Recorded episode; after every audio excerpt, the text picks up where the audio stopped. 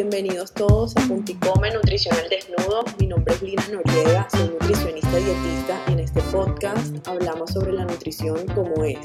y desde su esencia, sin mitos, sin creencias, sin conflictos de intereses, sin cultura de dieta, solo desde la evidencia.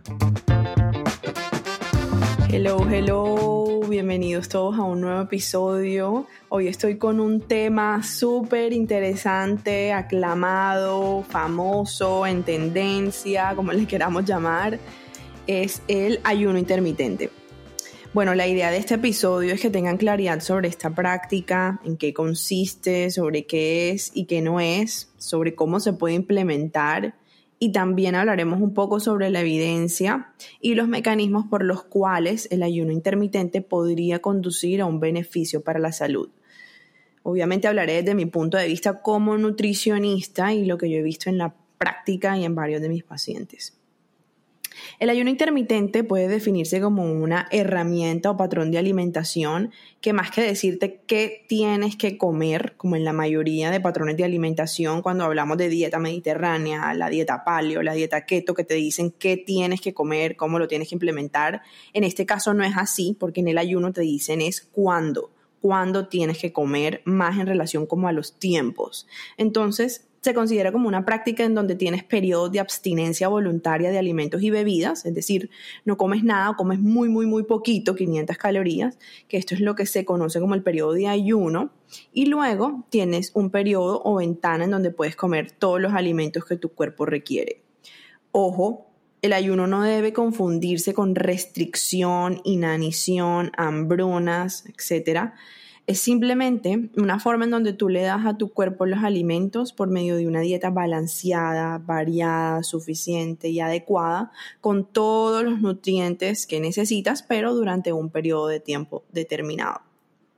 Y se ha visto que este reposo del cuerpo durante esos tiempos en donde no consumes nada trae beneficios en salud y ahora vamos a hablar de eso, de cuáles son esos beneficios. Pero beneficios siempre y cuando lo hagas adecuadamente, recordemos eso, es decir, comiendo bien y dándole los nutrientes a tu cuerpo. Porque obviamente sabemos que cuando simplemente estamos haciendo ayunos y en el momento de comer seguimos restringiendo, comiendo solamente una proteína con ensalada, solo un pedazo de pan, un pedazo de pan con café con leche, eh, estaríamos ahí más bien desnutriéndonos y es cuando empieza a fallar nuestro cuerpo, se nos va la masa muscular, empiezan temas de eh, anemia y demás. Y bueno, aunque no lo crean, eh, esta práctica de, de, ayunos viene de muchísimos años atrás, desde la época de, la caverna, cuando los cazadores, nuestros ancestros, debían ir a recolectar su alimento y pasaban varios días en ayuno. Entonces ya desde ese momento se sabe que el cuerpo humano puede estar y sobrevivir varios días en ayuno. Incluso el mismo Hipócrates, que sabemos que es un filósofo, eh, famoso de, ese momento, de aquellos años, practicaba el ayuno y sugería a personas enfermas eh, practicarlo y, a todas las personas en realidad porque él observaba cómo esto traía beneficios tanto a nivel físico como a nivel mental. Y bueno, ya en, estos últimos años ha, ha, vuelto a surgir esta práctica como una herramienta de alimentación que tiene respaldo científico de que trae muchos beneficios para la salud, entonces hablaremos un poco de ellos, pero antes de eso, sí me gustaría hablar un poquito sobre los tipos de ayuno que hay ahorita. Entonces, el primero está el día de ayuno alternativo, que esto implica ayunar pocos días de la semana, por ejemplo, la más conocida es la 5-2, en donde se consumen menos de 600 calorías dos, dos días a la semana, alternados, y los cinco días restantes se hace la ingesta habitual regular. También está la 6-1, que es similar, pero implica un ayuno de 24 horas en un día por semana y la ingesta habitual regular en los seis días restantes. Ya luego de estas están las, más conocidas, pues las que más se implementan, que es la alimentación restringida en el tiempo, y esto implica limitar el consumo a una ventana de comida diaria todos los días. Por ejemplo, la más popular que es la 16-8. Esto incluye comer en una ventana de 8 horas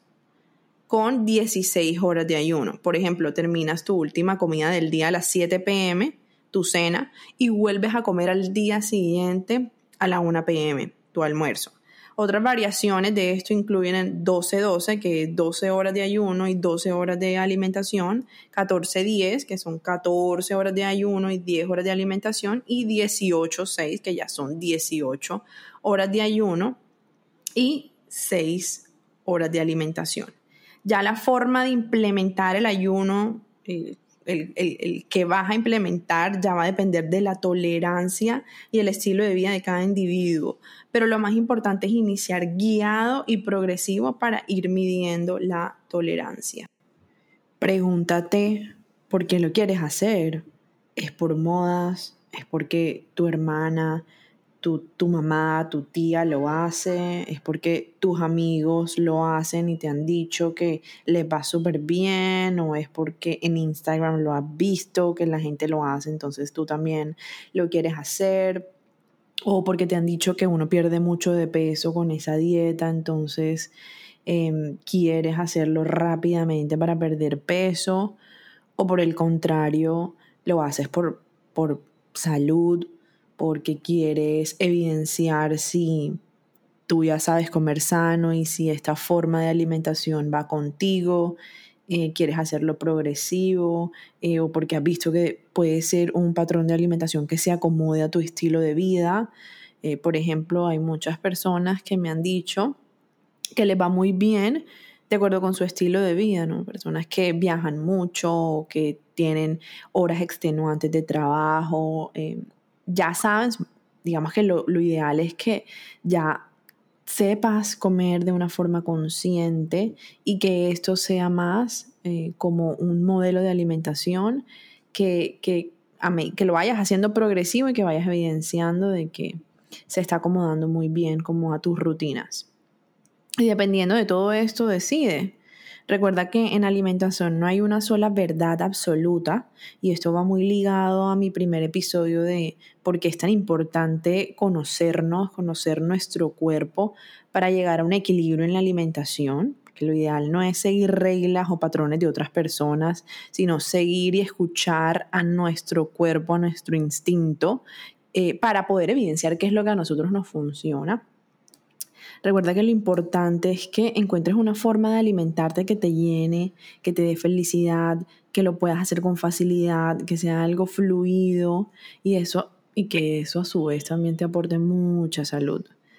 Bueno, ahora sí vamos a la evidencia. Los datos de los que voy a hablar ahora son obtenidos del artículo de aplicaciones clínicas en el ayuno intermitente del 2020, tomado de la revista de nutrición clínica y metabolismo. En este artículo se habla de varios beneficios que tiene el ayuno intermitente sobre la regulación del metabolismo,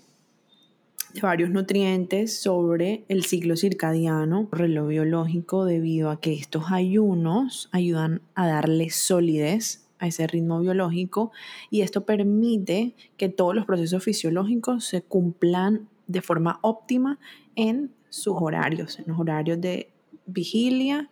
y de sueño. Estos beneficios en salud se hacen evidentes dentro de las 2 a 4 semanas luego del inicio del ayuno intermitente, también evidenciándose una reducción en las concentraciones de colesterol total, colesterol LDL, triglicéridos, disminución de la frecuencia cardíaca y la presión arterial, lo cual es de gran importancia para la salud cardiovascular. Beneficios a nivel digestivo, también se han visto, al parecer, los cambios cíclicos en el intestino de periodos de ayuno y periodos de alimentación traen consigo esa mayor diversidad en el microbioma, las bacterias benéficas que se asocia con varios beneficios a salud. Y también se ha visto que podría ayudar, el ayuno podría ayudar a reducir la permeabilidad intestinal. La permeabilidad intestinal es esa propiedad y capacidad que tiene la membrana del intestino para permitir el paso de nutrientes que provienen de la alimentación, bloqueando a su vez el paso de sustancias tóxicas, bacterias y virus que pueden dañar el organismo. Sin embargo, sí se necesita más evidencia del impacto que tienen estos regímenes de ayuno sobre la microbiota beneficios también para la diabetes mellitus. Hay dos estudios eh, donde se le practicaron a pacientes con prediabetes y diabetes tipo 2, practicaron un ayuno de, de 24 horas tres veces por semana, se revirtió la resistencia a la insulina y bajaron los niveles de hemoglobina de glicosilada, que es un marcador en la sangre que indica cómo ha estado tu glicemia por un periodo de largo de tiempo. Y se ha visto que las dietas estándar también contribuyen, una dieta convencional igual también, bien hecha también contribuye a revertir eh, glicemias altas y también resistencia a la insulina. Y se ha visto que las dos también son eficaces para la pérdida de grasa, lo que quiere decir que una no es mejor que la otra. Ya esto va a depender nuevamente de lo que cada quien se adapte, lo que vaya mejor con mi rutina, lo que vaya mejor con mi día a día. Entonces voy a concluir un poco eh, con respecto a esta evidencia, de todo lo que les acabo de decir. Entonces, primero, una dieta con cinco, incluso seis tiempos de comida está súper arraigado en nuestra cultura y un cambio de,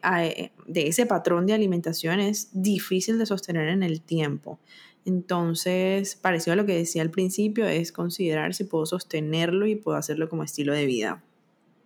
Lo segundo, muy importante tener en cuenta que los estudios, la mayoría de estudios se han realizado en roedores. Em, y apoyan la hipótesis, claro, que permite mejorar los perfiles metabólicos, reducir riesgos de obesidad, enfermedades crónicas, diabetes, entre otras. Conclusión 3 es que realizar este tipo de ayuno, hay que tenerlo muy en cuenta, genera hambre, irritabilidad, una capacidad reducida para concentrarse durante los periodos de restricción de alimentos. Sin embargo, sí se ha visto que los efectos secundarios iniciales generalmente desaparecen más o menos dentro de un mes, cada quien, ya depende mucho de cada quien porque todos somos diferentes. Es muy importante iniciar con ayunos en periodos cortos, ayuno de 10 horas, de 12 horas, e ir aumentando poco a poco con el tiempo a medida de que te vayas adaptando si es que estás eh, animado a hacer el ayuno y quieres intentar ver cómo te va. Nuevamente, muy importante tener en cuenta de que aprendamos a comer de forma consciente y equilibrada primero. 4. Los planes de alimentación de ayuno parecen promover la pérdida de grasa y mejorar el metabolismo, sin embargo se necesita más investigación clínica para evaluar la mejoría metabólica a largo plazo. 5. Se deben garantizar que se satisfagan las necesidades nutricionales. Entonces es muy importante que si queremos iniciar esta práctica alimentaria, tratar de hacerlo con asesoramiento, tener una educación nutricional previa para evitar las deficiencias nutricionales y evitar un daño para nuestra salud. Y por último, es que este tipo de prácticas no está indicado para personas que padecen o han padecido de algún trastorno de la conducta alimentaria, tendencia al estrés o a la ansiedad, hipoglicemia reactiva, si está en lactancia, en embarazo, si hay gastritis crónica, y si eres un deportista de alto rendimiento. Bueno, entonces ya habiendo hablado un poco sobre la evidencia y demás, es importante tener en cuenta de que si te interesó, si te llama la atención, eh, lo importante, lo primordial es tu salud y que le deja a tu cuerpo lo que él necesita. Y por eso, en un principio, muy importante, aprender a alimentarse de forma consciente, cómo es tener una, alimentación de forma consciente, cómo es una alimentación equilibrada, qué es lo que mi cuerpo necesita, para que así puedas ir migrando hacer un ayuno que también sea un acto voluntario y consciente, como una forma de hacer una pausa, pero haciéndolo de una forma adecuada. ¿Qué pasa? Que de pronto si saltamos de un momento en nuestras vidas en donde no sabemos cómo alimentarnos, en donde nunca le hemos prestado atención a la alimentación balanceada y saltamos de una vez a hacer el ayuno sin ninguna guía, sin ninguna persona que te enseñe, es muy probable de que eh, lo, hagas de una forma inadecuada, ¿no? Que, que es eh, la típica forma en donde pensamos que es simplemente saltarse el desayuno o saltarse la cena y, comer las próximas comidas regular, así como siempre lo hemos hecho,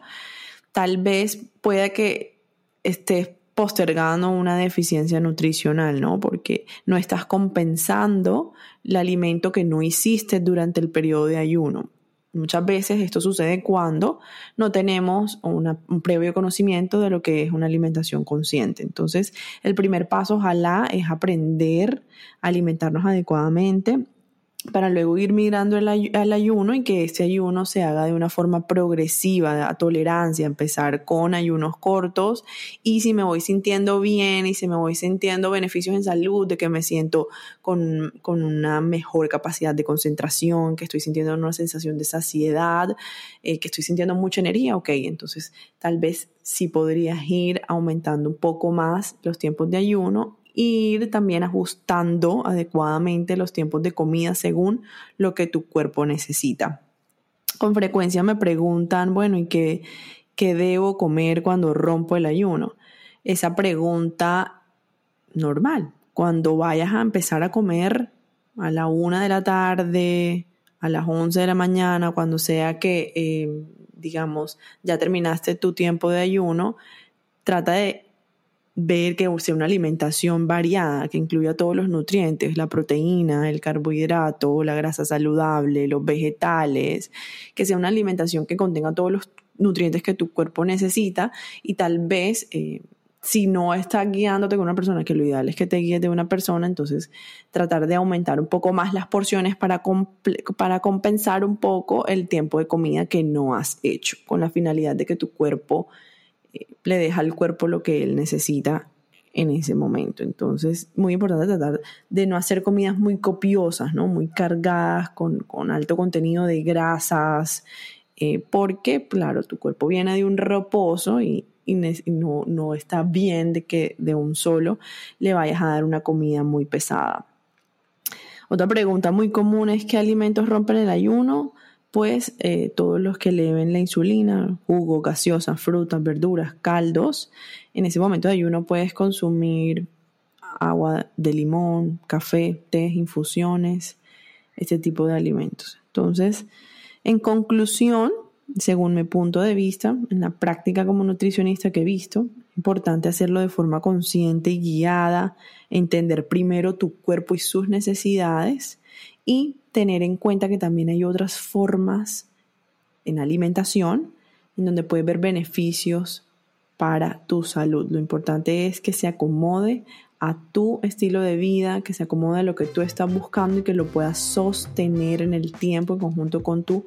práctica, con tu actividad física, con tu movimiento, con todo el gasto de energía que tengas en el día. Hasta aquí llegó este episodio, espero que les haya gustado, espero que hayan aprendido. Si necesitan de más información, no duden en escribirme. Si te gustó este episodio, déjame un comentario, ponme un like, envíaselo a tus compañeros, a tus amigos, si, si sabes que necesitan escuchar un poco sobre este tema. Y bueno, hasta el próximo episodio y gracias por escucharme.